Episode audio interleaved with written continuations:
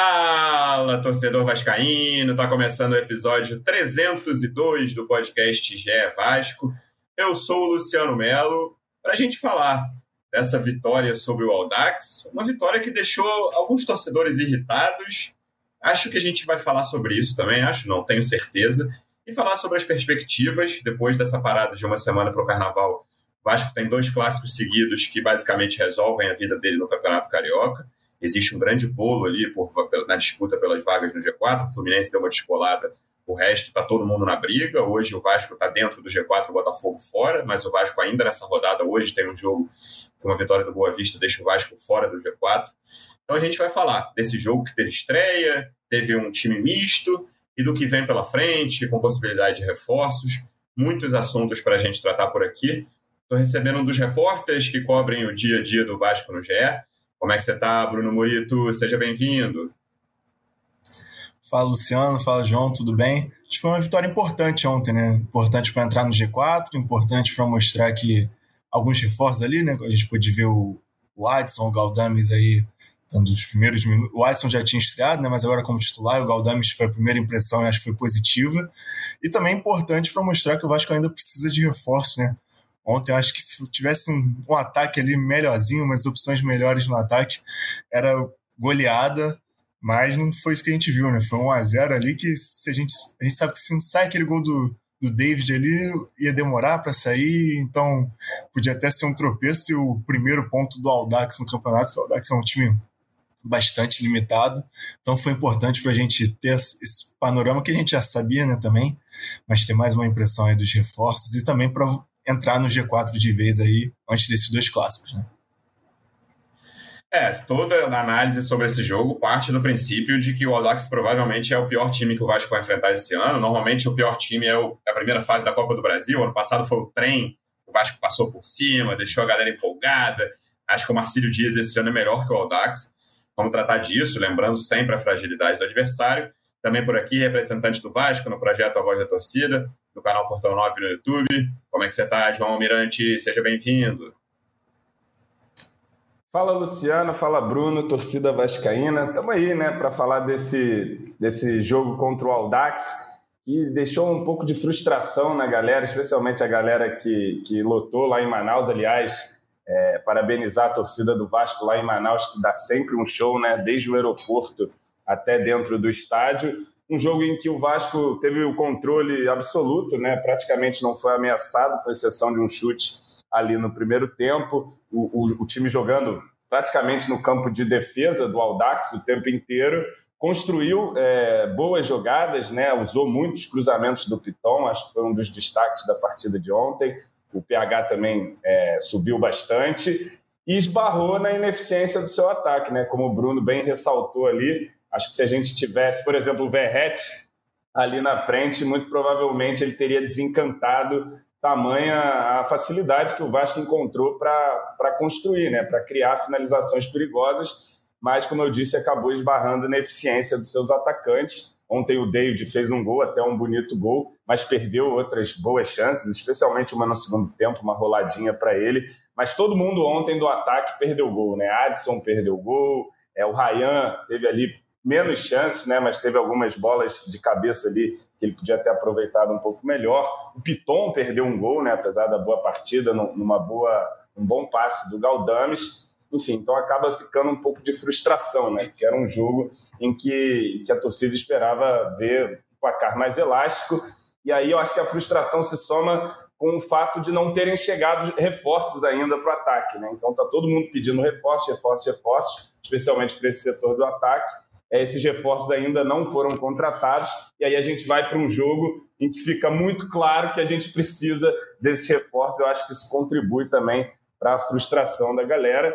Agora, no mais, a vitória é importante em termos de classificação, né? O Vasco não pode tropeçar de forma nenhuma nesses times pequenos, inclusive está numa situação um pouco complicada por conta de tropeços ali com Nova Iguaçu e com Bangu, né? Um resultado que a gente deixou uhum. escapar no fim. Então tinha que cumprir essa obrigação contra o Audax, que, como vocês apontaram aí, é um time realmente muito frágil, né? Acho que do, dos que a gente enfrentou até agora é o mais frágil, sem dúvida, né? Um time bastante inofensivo e, e que o Vasco dominou, mas não conseguiu transformar esse domínio é, num placar mais elástico por conta da sua grave necessidade de, de mais peso no ataque, né? Como o Bruno falou e eu ressalto de novo, um ataque um pouquinho melhor ali, a gente podia ter saído tranquilamente com 3, 4 a 0. É, foi um jogo previsível, né? Se a gente pensasse no que antes do jogo, se a gente falasse, ah, o que, que vai acontecer nessa partida do Vasco desfalcado, a gente já sabia que Paê e Verrete não jogariam, não, nem, nem ficar, seriam relacionados, contra o time que é o Lanterna, que não fez nenhum gol no campeonato.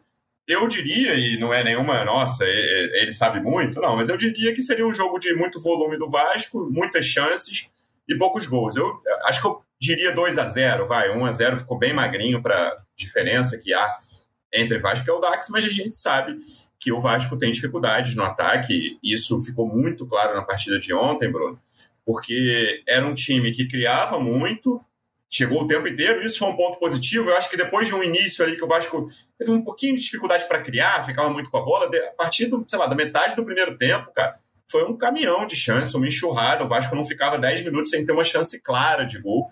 Foi o tempo todo, 26 finalizações, o time finalizou muito, mas teve dificuldade de botar a bola na direção do gol, né? E depois de tirar a bola do goleiro, tanto que só uma teve. Ele fez algumas defesas difíceis ali, umas duas, lembra o chute do Adson no segundo tempo, e teve bolas que nem terminaram em finalização, que o Vasco até uma do, do David no primeiro tempo segurou muito a bola no contra-ataque, ele devia ter passado a bola.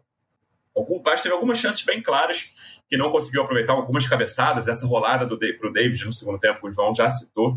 Era um time que, desfalcado, esse time principal, né? O time titularzão do Vasco, com o Paê, com o Verrete, com algum ponto esquerda que venha, Pedro Henrique talvez, já tem dificuldade ofensiva, Murito. Sem, sem, com esses desfalques, é muito claro que o Vasco vai ter dificuldade para finalizar. Eu achei até que o Vasco teria mais dificuldade na criação. Se, você me perguntasse como seria esse jogo, eu, falava, eu falaria, olha, o Vasco vai ficar muito com a bola, vai finalizar porque o Audax é muito fraco, mas eu achei que o Vasco teria até menos chances claras do que teve. O Vasco teve muitas chances claras contra um time muito fraco e só conseguiu aproveitar uma. Claro, na, eu, eu, até senti que na, na pergunta sobre isso para o Emiliano Dias, o Emiliano Dias já está perdendo um pouco a paciência de ficar respondendo toda hora sobre isso, né? Já falou, ah, cara, a gente quer, já falamos, precisamos, mas a gente vai trabalhar com o que tem e tal. Mas está muito claro, o Vasco está no mercado e a comissão técnica já falou várias vezes, o Medel já falou uma vez, que o Vasco precisa desses reforços no setor ofensivo. É, está bem claro e acho que fica cada vez mais claro à medida que o Vasco entra em campo e principalmente quando entra sem suas principais unanimidades, né? No, no, no, ataque, que, que são o Verrete e o Paê. Ontem o Verrete não pôde jogar pela lesão na costela, né, que ele tem, e o Paê estava tava suspenso para a partida. Então a gente vê um ataque ali formado pelo David, que ainda está se encontrando no Vasco, o Adson, que acabou de chegar, e também o Ryan, que acho que até a torcida um pouco também já, já perdeu um pouco a paciência, porque assim, ele é um garoto, né, cara? Então ele tá. Na, na base a gente sabia que ele não era esse centroavante de área, assim, por mais que o Ramon esteja testando ele ali na frente, ele, não, ele aparenta não ser esse jogador, né? Ele parecia até ontem alguns cruzamentos ali tá fora do posicionamento ideal, digamos que se o Verret estivesse ali, por exemplo, Verret que é muito forte nessa jogada aérea, né, teria aproveitado melhor. Mas eu concordo com você, eu acho que eu achei que o Vasco teria mais dificuldades para criar também, acho que isso pode ser um, um ponto positivo da partida de ontem, o esquema, né? Os três, os três zagueiros, acho que com essa saída de bola ali com o Léo, principalmente o Piton na esquerda, cara, o Piton acho que tá jogando muito, assim, ele, ele tá no, na melhor fase dele pelo Vasco, assim, acho que ele tá atingindo aquele nível de maturidade ali, aquele auge dele, né? E a torcedor fica até meio preocupado por quando a gente vai vender o Piton, com como é que vai ser isso, mas não tem nada, né, por enquanto, mas assim, o Piton está jogando muito e acho que por essa boa atuação ontem do Piton e essa novidade do Galdames, né? Ontem eu vi muita gente surpresa com a, com a atuação do Galdames, que imaginava aquele cara mais de marcação, aquele 5 mesmo, né? E não, cara, ele encontrou uns passes ali bons, né? Uns passes ali que ele tirou os lançamentos, os cruzamentos. Ele tem uma jogada com o Piton mesmo ali pela, pela esquerda, que ele acha uma tabela ali com ele, deixa o Piton na cara do gol, o Piton corta para a direita, mas aí não é, não é a boa dele, né? acabou estando em cima do goleiro. Então, assim, acho que principalmente pelas. Acho que foram os dois, os dois melhores jogadores ontem, né? O Piton e o Galdames. o Vasco conseguiu, conseguiu ter esse, esse volume de jogo, mas faltou finalizar, né? A gente viu a cabeçada do Edson para fora, aquela arrancada do David ali que pô, pareceu que, é. que ele ia fazer um golaço e aí ele hesitou, mas é. era só passar a bola e também chutar, né? Quando ele corta pro meio ali, eu falei, agora vem aquela chapada do, do DVD e aí não, não saiu, mas acho que foi bom, né? O, ontem eu senti ele com mais confiança, né? Talvez muito mais pela, por esse primeiro gol, né? Que finalmente saiu aí pelo Vasco. E ele deu para ver que ele estava arriscando, chutando ele em alguns momentos em outras partidas não chutava, né, não arriscava, então furava ali a bola no ataque. Então, pô, ontem foi um gol bonito, teve uma bola na trave também. Então, assim, tá calibrando. Acho que ele vai ser um jogador útil, né? Lógico, ainda mais pela, pela por essa carência, né? A gente, quando recebeu a informação da contratação dele, ele era um atacante para compor elenco. E até agora não foi isso que a gente viu, né? Ele está sendo titular na maioria dos jogos. Então, assim, Lógico, a chegada aí talvez do, Paulo, do Pedro Henrique, que é um jogador que está em conversas aí avançadas com o Vasco, ele pode, pode somar, né? A gente sabe que o Vasco tem essa carência no ataque que já se tornou pública. O Emiliano o Ramon já cobraram diversas vezes, o Medel já cobrou, a torcida cobra diariamente, o Alexandre Matos já cobrou, né? Então, assim, é, essa carência a gente vai ver né, nos próximos dias se pintou alguma novidade, mas mas acho que ontem uma notícia positiva, apesar dessa, desse caminhão de chances perdidas, foi a criação né, das jogadas. Acho que muito por esse sistema de três zagueiros com os dois alas bem participativos. É, e aí dentro desse meio campo, ele nem foi exatamente responsável pela criação, apesar de ter dado assistência para o gol. Quero falar de Galdames, João Almirante, que eu falei duas vezes aqui em, em episódios passados desse podcast. Zinedine Galdames. Olha aí, cara, meu Deus do céu, vou desligar essa chamada. Peraí, pessoal, obrigado, foi ótimo. E eu falei duas vezes que eu discordava conceitualmente da contratação de um jogador que estava encostado no Genoa. Não, nunca tinha visto o Galdami jogar. Vi ontem pela primeira vez, mas ontem, como eu sou, nem, nem, nem, é, tão, nem é tão velho assim, mas como eu tenho boa memória, João, em 2017, eu vou te contar uma história que aconteceu. O Vasco enfrentou o Santos do Amapá na primeira fase da Copa do Brasil. Foi 2 a 0 foi um dia de estreia de dois jogadores. Gilberto, lateral, que está no Bahia hoje, e Kelvin, Kelvin. atacante. Claro. E aí. Cristóvão era o técnico desse bom scratch. Mirante, essa, essa turma da internet falava assim: o Vasco resolveu o lado direito dele, com Gilberto na lateral e Kelvin na ponta.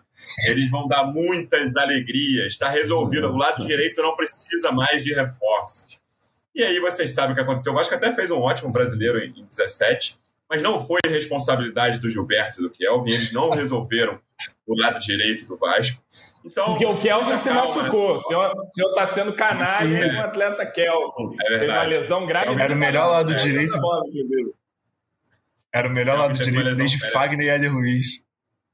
É, vale ressaltar mesmo a lesão do, do Kelvin mas eu prefiro ter calma depois de uma atuação contra o poderoso Aldax, João Almirante. O que dá para dizer é que Galdames fez um bom primeiro tempo, um jogador que com dinâmico, foi até uma palavra que o Emiliano usou na coletiva quando perguntado sobre ele, e isso está tá fazendo muita falta no meio-campo do Vasco, né? um jogador com essa característica de dinâmica. O Vasco, desde que o Paulinho se machucou, a gente tem falado, e o Marlon foi vendido, a gente tem falado direto aqui, cara, o meio do Vasco é pouco intenso, as peças que sobraram o Prachedes, acho que é o símbolo disso, o próprio Paier é um jogador um pouco intenso. É, Vasco precisa de jogadores que corram, que ocupam mais espaços no meio de campo, e o Galdames, contra o poderoso Aldax, vale sempre ressaltar, deixou a impressão de ser um jogador com essas características. É, eu acho que ele deixou uma boa impressão, sim. É claro, um primeiro jogo tem todos esses poréns que você levantou aí. O Aldax é um time muito fraco, é um time que é, não exigiu tanto defensivamente do jogo do Galdames. E, e, mesmo quando o Vasco tinha a bola, é um time que também não pressionava tanto a criação do Vasco. Então o Galdames jogou com uma certa liberdade e dentro dessa liberdade que ele conseguiu encontrar, ele participou bem. Quando a bola pegou no pé dele, deu para ver que ele sabe jogar, que ele tem qualidade para achar um passe, para dar uma tabela, fazer uma inversão. É um cara que parece ter recursos técnicos, mas como você disse, não dá de fato, para tirar esse jogo com o Aldax como parâmetro. Certamente, no clássico contra o Fluminense, Galdames deve ter minutos, não sei se vai ser titular, pode ser até que seja, pela falta de, de, jogadores que a gente tem, e aí a gente vai poder avaliar melhor aí. É, claro que também se ele for mal contra o Fluminense não quer dizer que ele não, não presta, assim como ele indo bem contra o Dax não quer dizer que ele resolveu o problema, né? Mas acho que vamos ter um, um parâmetro um pouco melhor. Mas, assim, é, o que dá para dizer é sobre o que a gente viu desse jogo contra o Aldax e achei que ele foi bem, sobretudo no primeiro tempo, né? No segundo tempo acho que sentiu um pouquinho até é, o ritmo ali, foi substituído, mas no primeiro tempo ele participou muito tempo sem jogar bem. também, né, João? É, natural. Pois é, o cara estava muito tempo sem jogar. A queda dele no segundo tempo, achei até que ele fosse sair antes. Podia até ter saído no intervalo, mas o primeiro tempo dele foi bom. Ele não jogava, é, ele... ele não entrava em campo ele jogou em novembro, um jogo que ele jogou dois minutos, entrou aos 43 do segundo tempo, não dá nem para levar muito em conta. Fora isso, dia 1 de novembro, ele fez um, um jogo com mais tempo de, de, jogo, mas fora era muito esporádico. É, as participações dele em campo no Genoa nessa temporada eram muito esporádicas. Pois é, mas assim, ele dá um bom passe para o Piton, né? Eu acho que esse que é o, assim, talvez a melhor jogada dele no jogo que, que, que, gerou os comentários. Ia lá esse Galdames aí, que ele bota o Piton na cara do gol ali com um Foi. passe rolado. Ele tinha dado um cruzamento bom para o David, né? Que o zagueiro chega atrapalhando ali, podia ser uma assistência. Tem para o Adson também.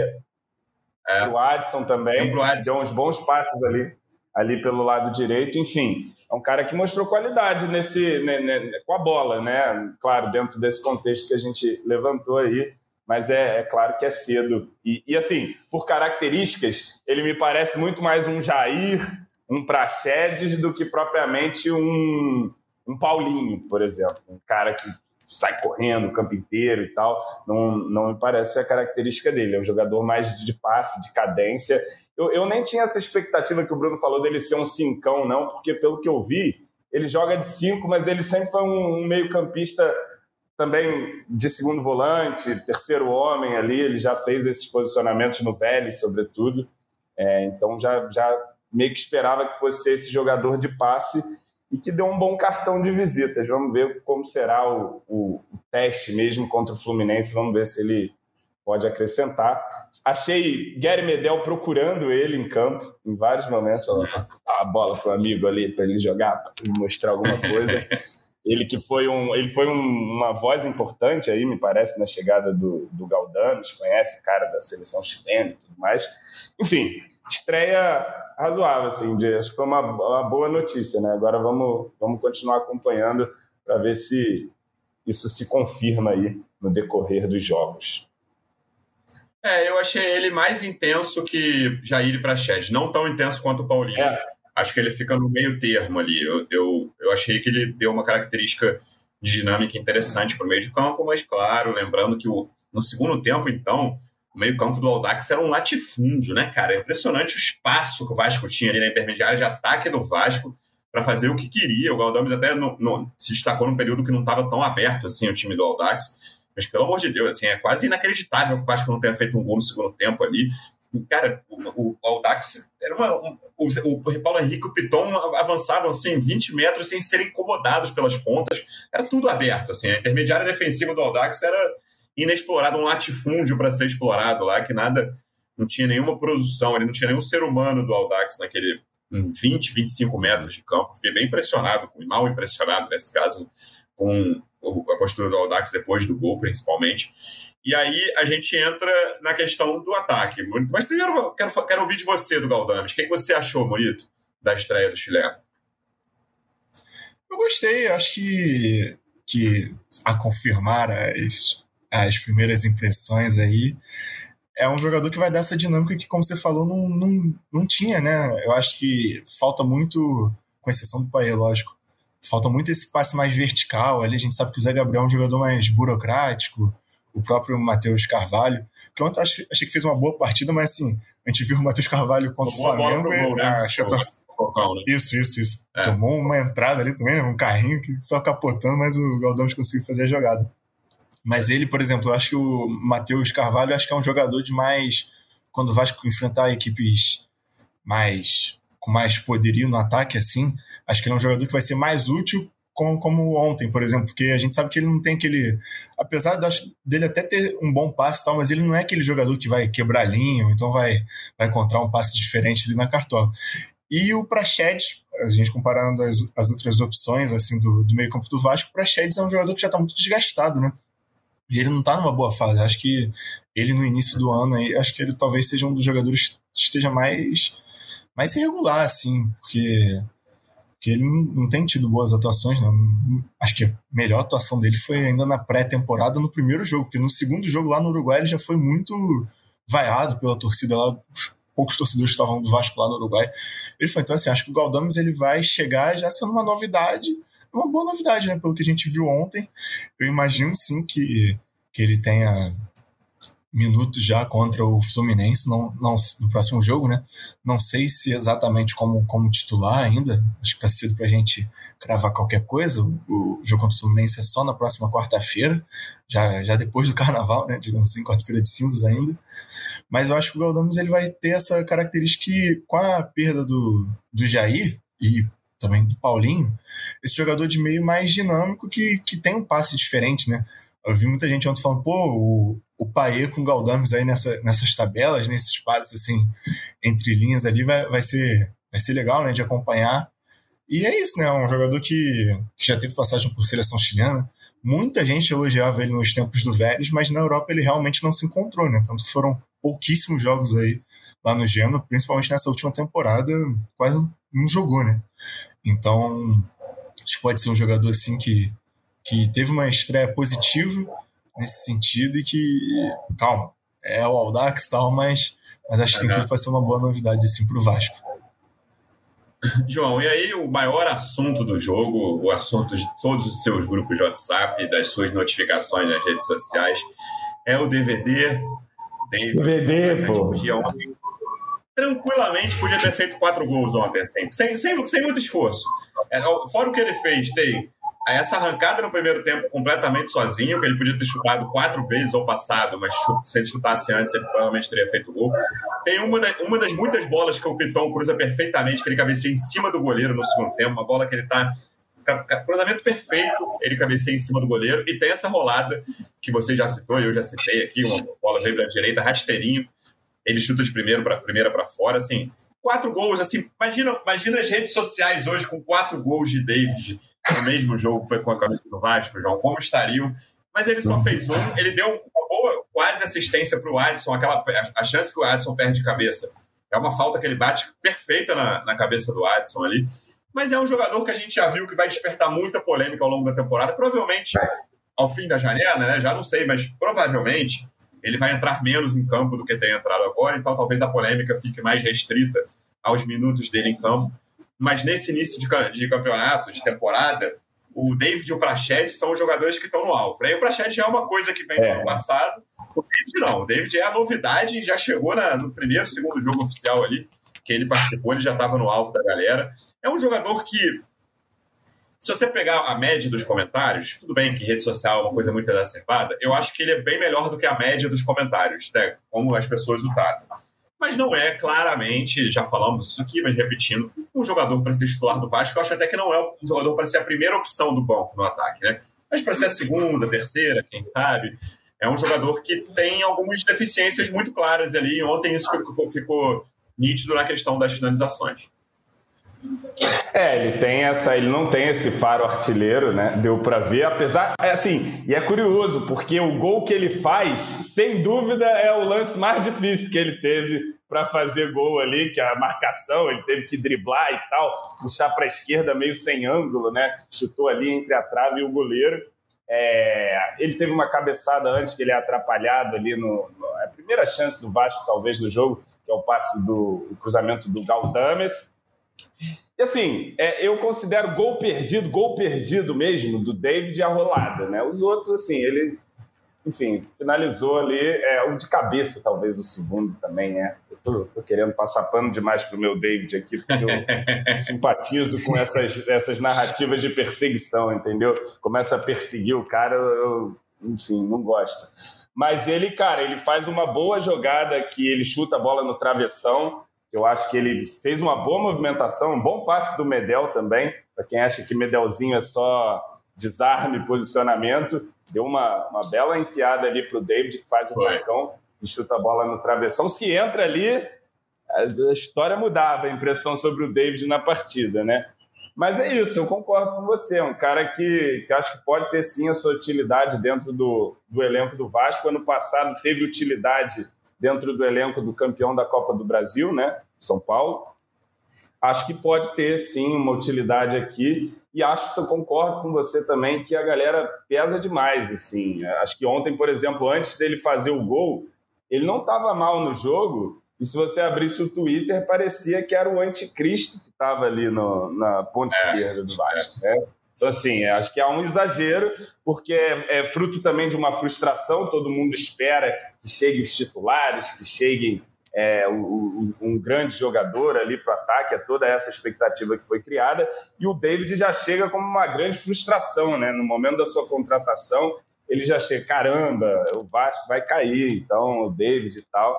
E aí ele já, já começou, não começou bem lá na pré-temporada, né? Não fez um, uma boa estreia e dali por diante foi só aumentou a crucificação do nosso David, que mesmo fazendo o gol da vitória aí é o tema mais quente aí na, nas redes sociais nesse momento de como o David é ruim, como é impossível o David e tudo mais.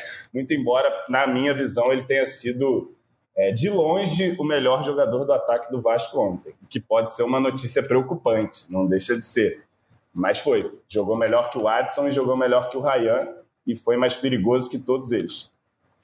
Serginho Rossi no segundo tempo também, né? Eu até falar desse ponto é. que o Adson entrou, o Adson entrou bem no clássico, mas ontem fez uma atuação bem discreta e o Ryan tem, tem jogado mal, né, cara? Eu acho que a torcida do Vasco tem um, é, uma generosidade, uma paciência com o Ryan que tem que ter mesmo, não é uma crítica longe disso. E o Ryan na base jogava com o GB centralizado, né? Sempre bom falar isso. Muitas vezes, maior parte das vezes da trajetória do Ryan até aqui na base, ele não jogou centralizado, não jogou de centroavante. Tem jogado ali, não tem ajudado muito, mas é muito novo, está fora da posição dele, vale sempre fazer essas ressalvas. É um jogador de enorme potencial, mas o restante do ataque deixou muito a desejar, né? No o segundo tempo ali, quando estava Serginho pela esquerda, Rossi pela direita, e o David centralizado, você tentava imaginar como ia sair o gol, né? Eu achei que o Rossi entrou melhor que o Adson, tá? Assim, assim se eu não conhecesse é, ninguém, não conhecesse o Rossi, o histórico, uhum, uhum. achei que ele participou mais pelo lado direito ali, deu mais profundidade, conseguiu se combinar mais com, com o PH do que vinha fazendo o Adson, até porque o Adson foi pro lado esquerdo depois no, no segundo Foi, é, tempo. é, quando o Adson foi para a esquerda, ele, ele, é, é, quando o Adson foi para a esquerda na entrada do Rossi, que entrou um pouco antes, né, claramente o Adson não tinha o que fazer ali, tinha que sair. O problema é que quem entra é o Serginho. E aí, esse podcast aqui, a gente está proibido de falar mal do Serginho ao longo de 2024, que o João Almirante já proibiu. Mas. Tá, tá. É essa, essa, licença do Serginho está expirando, Luciano. Pô, ontem, tá ontem nas redes sociais já expirou legal, assim. Mas é, é um jogador tá. que é muito difícil de imaginar sair coisa dali quando ele está com a bola. E não, não é, é para falar mal, mas não é para ficar botando em campo toda hora também, né? Só para deixar isso claro. É um jogador que tem dificuldade, não é, não é o nível imaginado tem que, torcida tem que deixar ele como herói ainda. Quanto mais ele é joga, o seu heroísmo vai sendo carcomido pela realidade. Aí é complicado. É isso. Ele, ele ganhou, gratidão, gratidão. Ele ganhou a, é, ele ganhou a garantia de, de, um, de um ano de salário sem precisar entrar em campo. Pelo, pelo, é a receita que o Vasco ganhou ficando na Série A. Deixa Exatamente. ele lá ganhando o salário, só treinando, só sendo um cara legal que ele parece ser. Mas não, não precisa entrar o muito. Ciclista, o ciclista é... do elenco. Deixa ele de ciclista. Tá bom. Mas o, como, como um todo, e aí não só falando do David, Morito, é um setor ofensivo com muita dificuldade nesse início de ano, né? A gente não imaginou, claro que a gente vai esperar o fim da janela, falta um pouco menos de um mês agora, dia 7 de março, a gente está aqui dia 9 de fevereiro, mas com o que a gente tem hoje, dia 9 de fevereiro, é um setor ofensivo muito carente e muito fraco, um dos piores setores ofensivos da Série A, com certeza, ali, é top, top é o contrário, né? Top 5, top 6 piores setores ofensivos da Série A, porque é um, é um setor muito carente que o Vasco precisa reforçar. Eu acho que quanto mais demorar a chegar um novo atacante, a cobrança sobre o David e, a, e as críticas vão, vão aumentar, assim, porque, cara, ele não, não é, e pelo que a gente tem de informação, ele não foi contratado para ser esse jogador que vai ser o ponto esquerdo ou o segundo atacante titular do Vasco. Mas é o que está acontecendo, porque o Vasco não, não trouxe ainda ninguém, né? Para essa posição. Então, assim, acho que quanto mais assim não tiver essa agilidade no mercado, as críticas da torcida, a paciência vão acabar se esgotando e eu acho que se a gente pegar o recorte das últimas duas partidas, eu acompanhei, eu não estive no último podcast, mas eu acompanhei.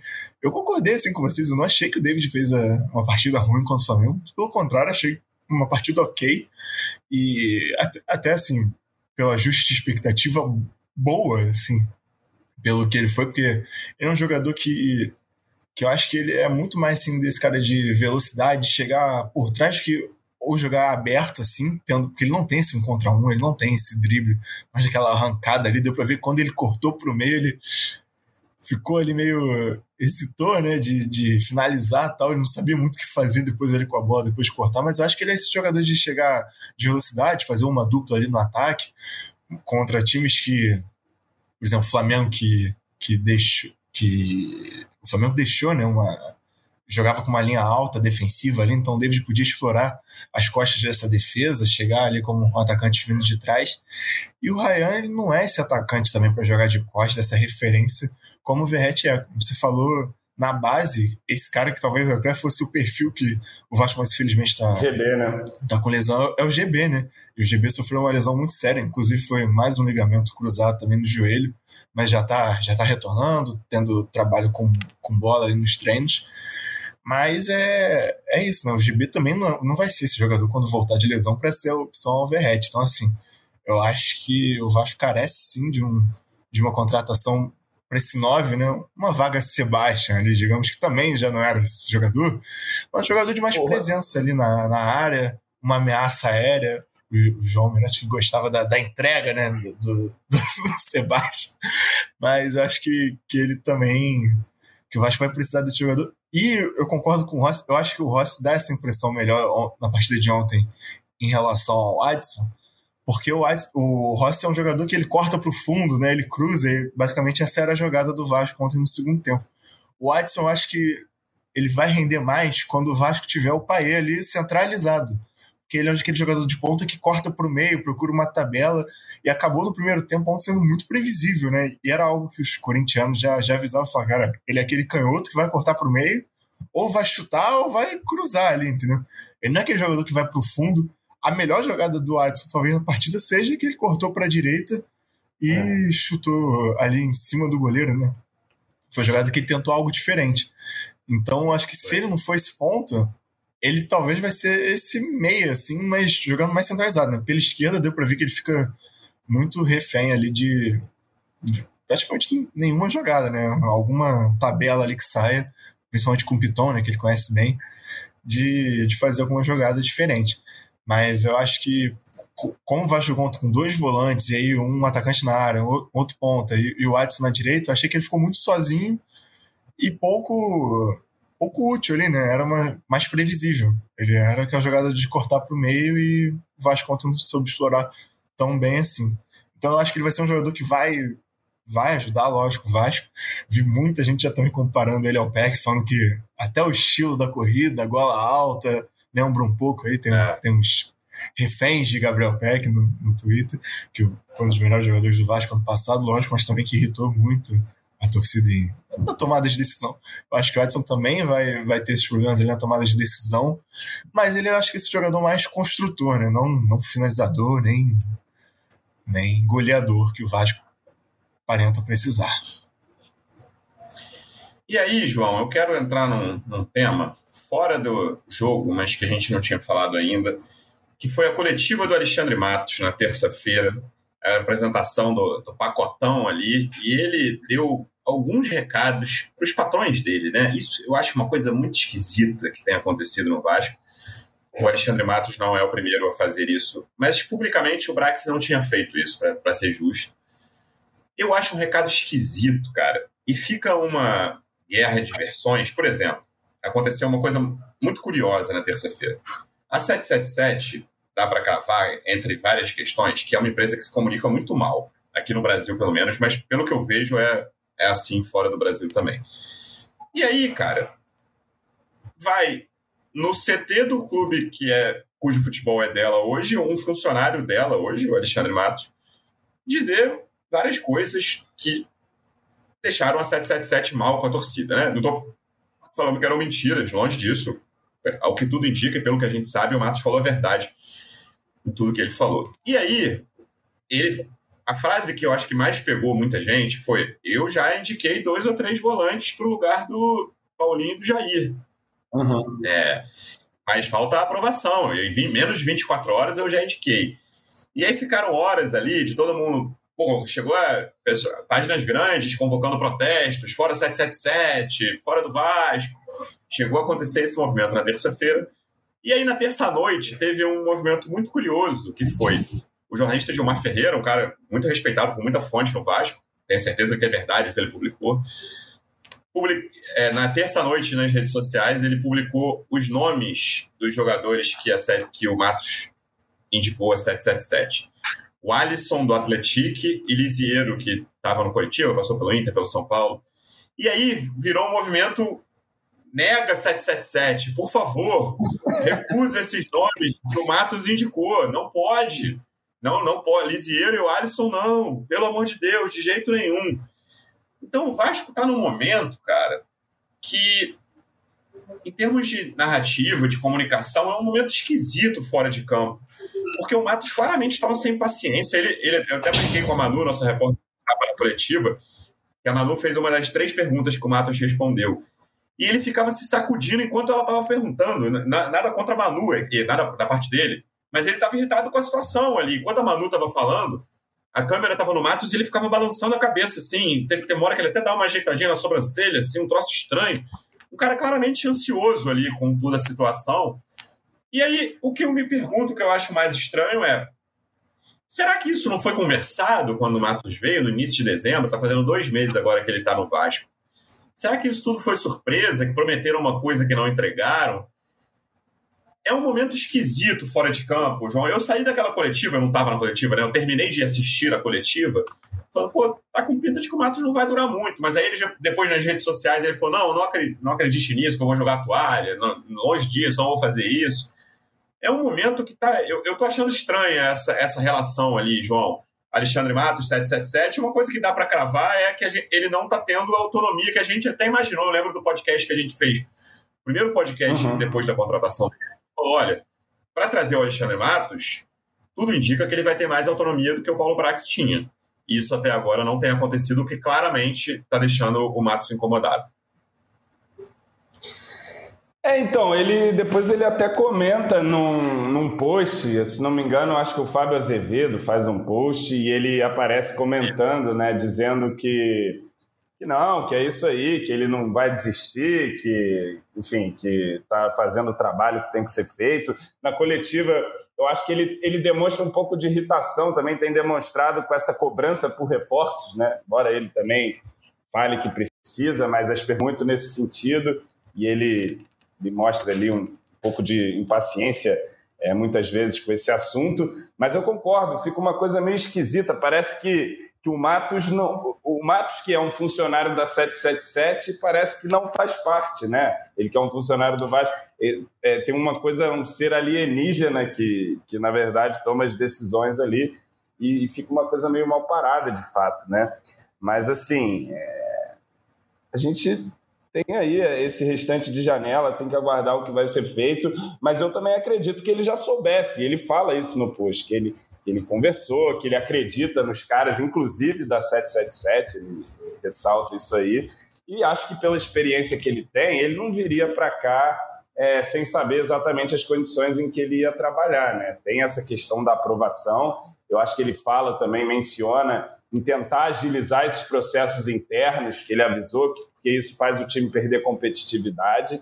Então é também um recado para o para a galera lá de cima. É, mas, enfim, aí, aí chegam os nomes e a galera já fica, não, veta 777, tá bom, agora fica, eu, eu, quero que dê autonomia para o Matos. Aí no dia seguinte, não, não, tira a autonomia do Matos, tá certo, não deixa ele contratar, não. É, mas é, é uma situação estranha do Vasco, de fato, essa, essa questão das aprovações, da, da autonomia do, do, do departamento de futebol fazer algumas coisas. Parece que no meio do ano É, ano passado, quando as coisas é, apertaram, eles foram mais ligeiros, né? Foram mais urgentes, assim, tomaram decisões mais rápidas. Mas nesse começo de ano a gente segue naquele compasso, né? Tem que para conseguir uma aprovação de uma contratação demora para caramba. E quando você consegue tudo, vem a diplomacia norte-americana e te impede de contratar o jogador. É brincadeira, né? O Vasco chega, chega a ser engraçado às vezes, assim. Tem que dar uma risada mesmo das coisas que acontecem, porque senão você fica maluco. Mas, é, enfim, não acho que o Matos está enganado, não. É, embora essa entrevista dele é, tenha passado recados assim, acho que claros é, de que o time precisa de reforços, né? Que ele tem batalhado por isso internamente para aprovar algumas situações. Ele até fala algumas eles aprovam, algumas não e está tudo certo. É do jogo, pelo menos é, é o tom que eu entendi. E, e, ele volta a realinhar expectativas da galera, né? Falou ali de metade da tabela para cima, né? E você pode entender o décimo lugar ou o primeiro lugar, mas é, é considerado o objetivo. Se o Vasco fizer uma campanha mediana de décimo, vai estar dentro do, dos objetivos aí traçados, né? Pelo menos explicitados publicamente. Então, assim, nos preparemos. É, o meu próximo ponto com o Murito era exatamente essa questão da negociação com o Duqueiroz. Um volante que eu acho que ia cair bem nesse time, que está precisando muito de dinâmica. Hoje, eu até falei uns, alguns episódios de uma comparação que era né, jogadores de posições diferentes. O Jair, até vou repetir isso, o Jair estando machucado, né? É, entre Jair e Paulo Henrique, são jogadores de características muito diferentes. O Jair é muito melhor tecnicamente do que o Paulo Henrique, sem comparação alguma.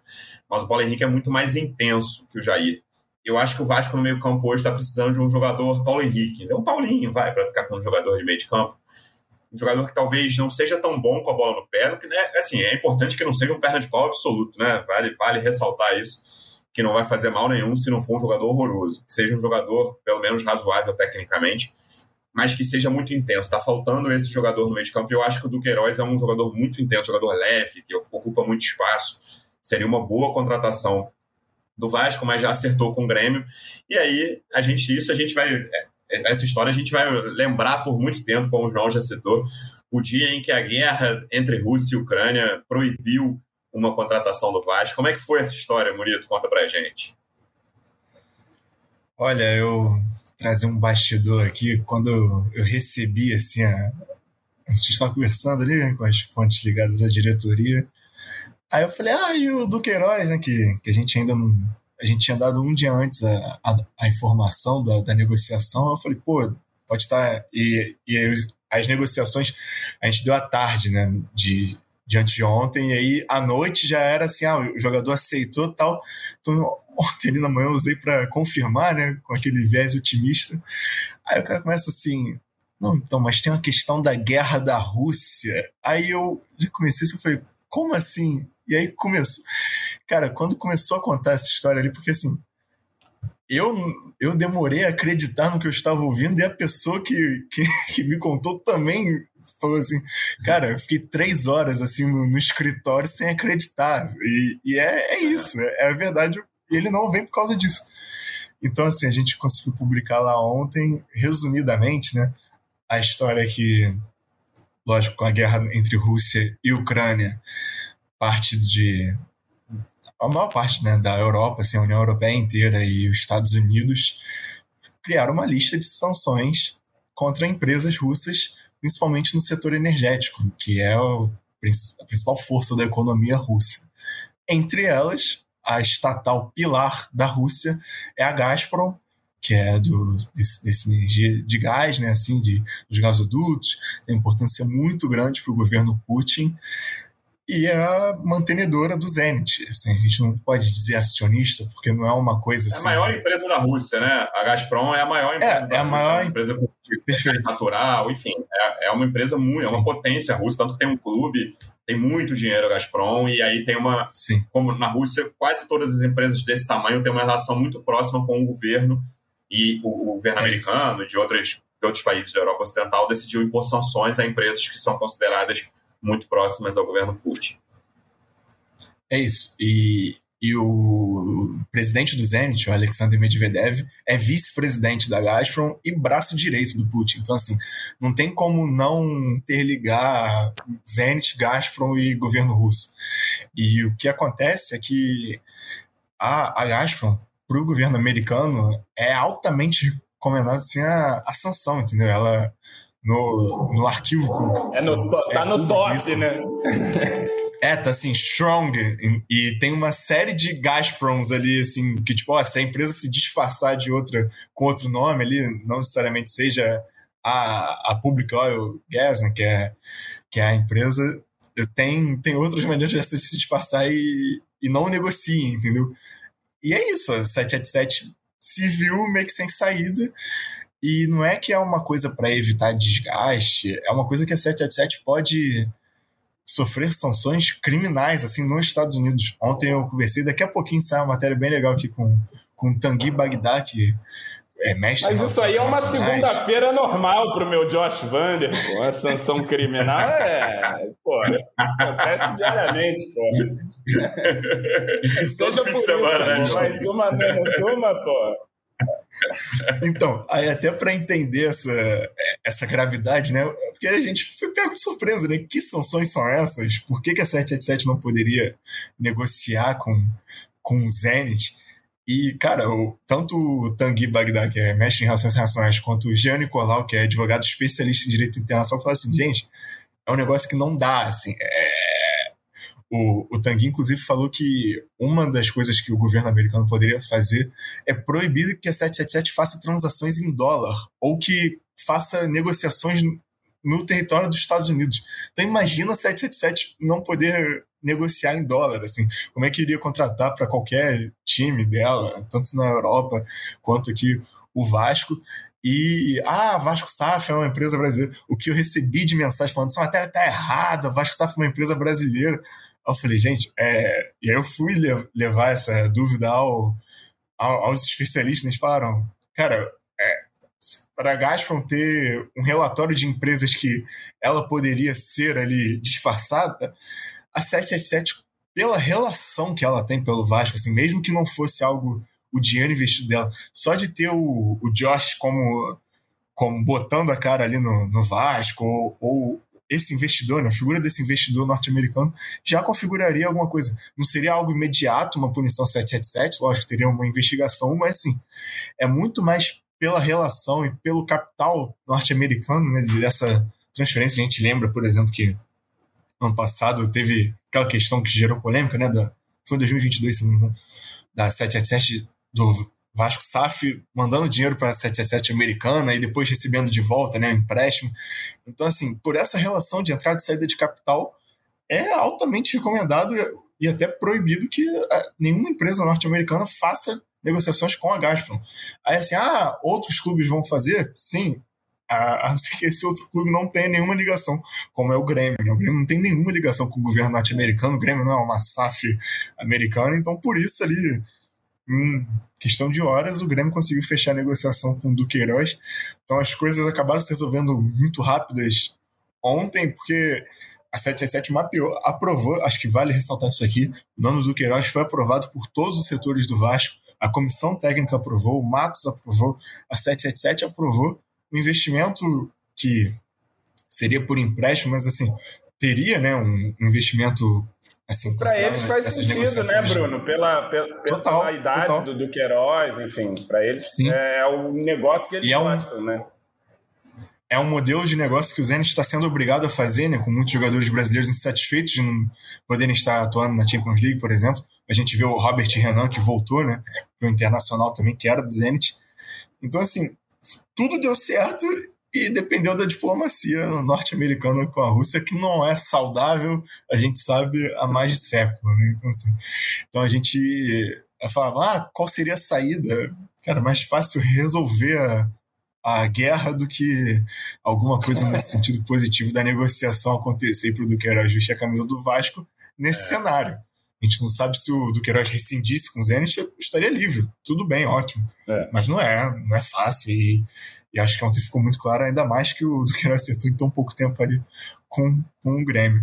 E acho que é uma, uma falta, informação importante. Falta profissionalismo ao Grêmio. Contrataram em um dia só, não teve dez dias. E cadê a, a questão humanitária do Grêmio, né, João? Nem, nem pensa nas vítimas da Ucrânia. Pois é, canalhas. Ontem vi, Aqui nos comentários um tweet muito tá... bom. Fala, fala, Bruno. Hum. Não, vi um tweet muito bom, falou assim, ah, então pelo menos o Grêmio que se resolva com o Putin se ele, se ele vir pra cá. Mas não vai ter nenhum problema, o Putin não vai criar nenhuma, nenhum problema com, com o Grêmio, porque o Grêmio não tem nenhuma relação com uma empresa norte-americana. Nos comentários aqui do YouTube, alguns deles são um pouco o símbolo do que é hoje a relação do torcedor do Vasco com a 777, que é um momento estranho, como eu falei, de, dessa coisa do, do processo de reforços, de contratações, e o próprio funcionário da 777 publicamente mostrando alguma insatisfação e incômodo, no mínimo, né? Pra, pra ele não externou insatisfação, mas incômodo dá para falar que ele externou. Matheus Mello dizendo, mano, isso é história para boi dormir. Todo mundo sabe que a 771 não quer soltar a grana. O Luiz Carlos Ponte, sinceramente, é muito difícil não achar que isso é um caô brabo. Esse é, o, é, esse é um pouco o resumo do que a torcida do Vasco tem sentido em relação a isso. E aí, João, antes da gente terminar, eu vou te fazer duas perguntas que eu faço sempre. A primeira é: de quantos reforços o Vasco ainda precisa nesse último mês de janela de transferências? Você tá maluco? Você pega os programas anteriores aí e bota para tocar, que eu não sou papagaio, não, cara. A gente fala disso toda hora. Sério, olha só, a gente fala disso a, a, todos os programas. Inclusive, um amigo chegou para mim no Twitter, cara, pula essa parte dos reforços aí, porque vocês falam a mesma coisa toda hora. Então, assim, vamos ver. Mas, assim, Acho que precisa de um atacante para ser sombra do Verrete. Não, e o Emiliano deixou isso claro na coletiva ontem. Sim. Precisa de. Porra, mas de pelo menos mais um ponta. O ideal seria que viesse. Titular. Titular, pelo menos um. Assim, eu acho que eu estava conversando isso no penal, a gente já conversou aqui também. Cara, tinha que vir um, um, cara, um, um que fosse bom mesmo, diferenciado ali pro ataque. Um cara assim, caraca, o maluco é bom traz e tal, titular absoluto ali. É, não, não vai ser um craque como o Paier, mas eu acho que a gente devia procurar um jogador assim. E eu acho que precisa, para além do esforço aí do Galdames, pelo menos mais um. O ideal era que fosse dois, tá? Ali para o meio, porque a gente perdeu Jair e Paulinho, e eu acho que, que, que já contavam com Galdames e Esforza tendo Paulinho e Jair no elenco. Então você uhum. cria um buraco ali de dois jogadores. Acho que você precisa buscar esses dois para o meio, é, dois pontas e mais um centroavante ali. E, bom, acho que se, se for de qualidade, isso já, já melhora o time aí é, para o início do campeonato. Mas vamos ver. eu me dou por satisfeito também. com três reforços, sendo dois titulares, é. cara. Um meia e um ponta titulares. Então, e o centroavante precisa, é, precisa chegar de qualquer jeito. E aí, dentro por dessa. Exemplo, se fosse o Roger Guedes, Roger Guedes, Luciano Melo, que eu fico alimentando esse desejo, era só o Roger Guedes. Traz só o Roger Guedes, já ajudava o time, mas assim, muita coisa. Mas será que vai ter um jogador desse nível? Assim? Vai ter, não vai ter Roger Guedes, não, João. Fica tranquilo quanto a isso. Não, não, não ele, não mas alguém de um nível assim, entendeu? Alguém que, porra, faça uma diferença, né? Enfim. É. E aí, nessa questão dos pontas, Morito, dois nomes surgiram nos últimos dias, né? Que são do Pedro Henrique e do Breno Lopes. O Breno Lopes é uma negociação que já praticamente melou, né? Muito difícil que ele venha. O Abel falou isso na coletiva ontem, que ele não quer perder o jogador. O jogador também não está tão empolgado assim em trocar o Palmeiras pelo Vasco mas o Pedro Henrique parece uma negociação com boas chances de ser concretizada do Inter. Isso, e até porque o Vasco conta com o interesse do jogador. Ontem o, a torcida se, se animou ali no Twitter que ele postou um, um, uma foto no Instagram, né? Aí dos dois cachorrinhos dele. E ele na TV gosta. ao Instagram fundo, é o que a minha galera gosta. minha galera gosta de um Instagram. Acompanhar todo mundo. E ao fundo ele estava vendo a, a, boa partida entre, entre Vasco e, e Aldax. Então o Pedro Henrique é uma negociação aí por empréstimo. Ainda faltam alguns detalhes ali como o, o valor né, que o Inter pede para nessa compensação, mas o jogador vê com bons olhos a, essa possibilidade de vir no Rio de Janeiro. A do Breno Lopes realmente não deve acontecer. Ontem, assim, a gente publicou uma matéria que tinha os três lados da, das versões, assim, né? os três lados da história. o Palmeiras. vou começar pelo Vasco, né? O, Vasco viu que a pedida ali entre né, as conversas iniciais na negociação seria muito alta. A gente trouxe o valor de aproximadamente 4 milhões de euros ali pelo empréstimo, que é um valor que é, as fontes da diretoria do Vasco que me passaram. É, era um valor assim surreal. E aí, acho que vale até aqui um, um disclaimer. O, em nenhum momento a gente diz que o Palmeiras pede esse valor assim. Era um valor que aparentemente o staff do jogador é, e as conversas iniciais ali com o futebol do Vasco trouxeram e, e, e falaram: ó, a negociação na mesa é essa aqui. E aí o Márcio se, se vê ele é, obrigado a levar e falou: ó, é, é esse aqui o valor? É 777, lógico, vetou a contratação de cara. Então, assim, lógico, a interpretação do futebol do Vasco também era que esse, por esse valor não, não seria viável. E a 777 também vetou, até porque o jogador pode chegar no meio do ano de graça assinando um pré-contrato. Ele chegaria, lógico, em dezembro, mas sim, poderia assinar já um pré-contrato sem custo no meio do ano. Então não faz sentido, pelo negócio do empréstimo, o jogador custar 20 milhões de reais aí para chegar por um ano de empréstimo, né? E ainda mais sendo o Breno Lopes, que não seria um jogador, digamos, até porque ele estava sendo contratado, é, para mudar o status do time do Vasco, e ele seria contratado como uma alternativa ao Verrete. Eu sei que ele é um ponto esquerda, mas duas ou três fontes assim do futebol do Vasco me, me falaram que ele seria a opção ali como centroavante reserva, justamente naquela posição que ele jogou ali na reta final do campeonato, do campeonato brasileiro. O Palmeiras até entrou em contato lá com, com o Thiago Ferna, setorista do Palmeiras no GE, falou: ó, não teve conversa com o Vasco nesse sentido desse valor, mas o que a gente teve é que o valor chegou na mesa 777 desse jeito. E a 777 foi lá e vetou.